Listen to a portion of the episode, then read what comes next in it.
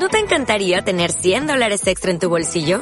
Haz que un experto bilingüe de TurboTax declare tus impuestos para el 31 de marzo y obtén 100 dólares de vuelta al instante. Porque no importa cuáles hayan sido tus logros del año pasado, TurboTax hace que cuenten. Obtén 100 dólares de vuelta y tus impuestos con 100% de precisión. Solo con Intuit TurboTax. Debes declarar para el 31 de marzo. Crédito solo aplicable al costo de la presentación federal con TurboTax Full Service. Oferta sujeta a cambios o cancelación en cualquier momento.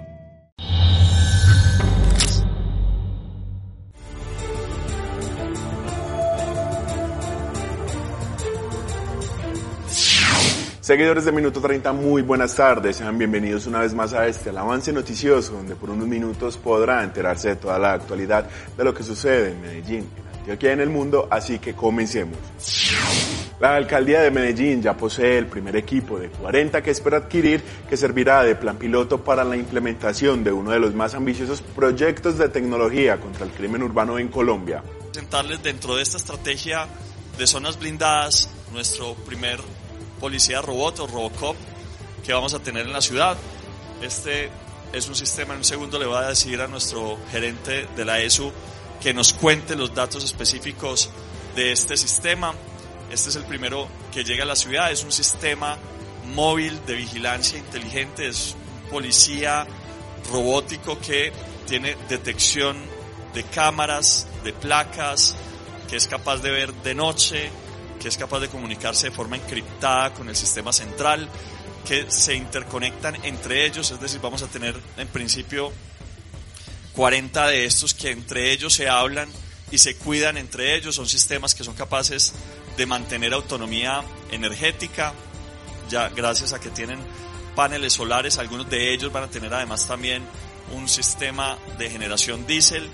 Y van a permitirnos además hacer despliegues en lugares donde tenemos problemáticas crecientes. Por ejemplo, si eventualmente en algún barrio encontramos que hay un problema de inseguridad, ocurre un homicidio, nosotros podemos desplegar 40, 50, 60 de estos en el barrio donde está ocurriendo esto, al frente o en los lugares donde creemos que puede haber plazas de vicio, donde puede estarse escondiendo algún delincuente y de forma permanente 24/7 poder hacer control sobre ese espacio para recuperar completamente el territorio. En la tarde del pasado miércoles, un auto cayó desde el tercer piso de un edificio en el poblado de manera aparatosa y tras atender el incidente, este es el reporte de las autoridades. Siendo las 5 y 50, se atiende con dos tripulaciones y dos unidades por el Cuerpo Oficial de Bomberos de Medellín, incidente de tránsito donde un carro cae de un tercer piso en la calle Sexta con la 43A en el sector del poblado. El carro cae sobre un vehículo parqueado y una motocicleta estacionada y afortunadamente no tenemos lesionados.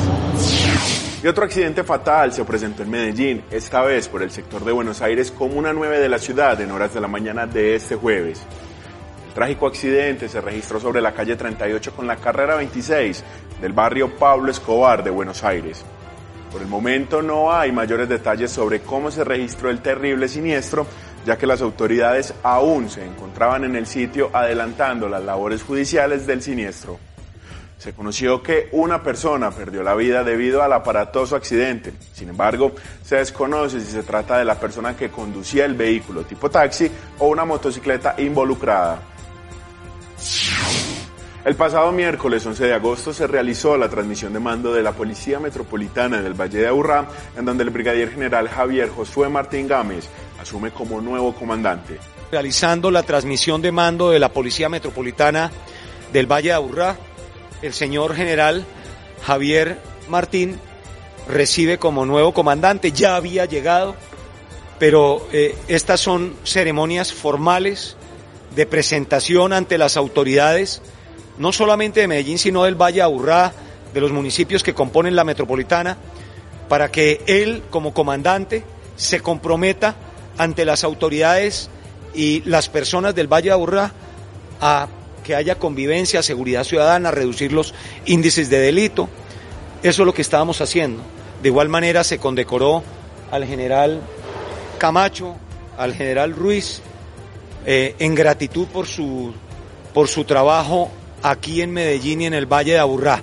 Tiene un gran compromiso. De igual manera condecoramos a 20 policías del modelo nacional de vigilancia por cuadrantes, de la SIGIN, que han sido los responsables de las capturas de delincuentes de estas líneas, como se denominan, que han cometido delitos como terrorismo, lesiones personales, tentativas de homicidio, daño en bien ajeno. Condecoramos hoy a nuestra patrullera agredida, Astrid, por su valor. De igual manera al patrullero John eh, Palacios por haber capturado a un delincuente, él estando en un momento de descanso. Y reconocimos su valor por enfrentarse a este delincuente solo. Luego de que un joven capturado en Bogotá por vandalizar un calle en la localidad de Engativá afirmaron que le pagaron 70 mil pesos por salir a protestar, la Policía Nacional se pronunció al respecto y dio luces de quiénes estarían detrás de estos pagos. Desde el 28 de abril tenemos información clara de dineros del Frente de Guerra Urbano Nacional y órdenes del ELN, comprobado en procesos judiciales, que han ido a financiar grupos de delincuentes en Cali, grupos de delincuentes en Popayán, y en otras ciudades para cometer actos delictivos. De igual manera, el Paisa, con eh, información de Iván Márquez, envió más de 50 millones de pesos en su momento a Cali para eh, financiar varias de las líneas. Dos, también hay en Cali específicamente, tuvimos información de organizaciones de tráfico local de estupefacientes financiando esos bloqueos, esas obstrucciones a las vías que se presentaron en la ciudad en cinco puntos. En Bogotá avanzan también investigaciones en donde hay organizaciones delincuenciales y otras personas, no puedo indicar quiénes son, cuando se den las capturas, ustedes van a, van a saberlo, se va a anunciar con el señor fiscal general de la Nación sobre esta financiación. Y con esta información nos despedimos por hoy. Invitamos a todos a que amplíen estas noticias en nuestra página web www.minuto30.com y a que visiten nuestra OTT Minuto 30 Play, donde podrá encontrar todo el material audiovisual y todas las entrevistas realizadas en este medio a las diferentes personalidades de la política, los deportes y el entretenimiento. Feliz tarde para todos.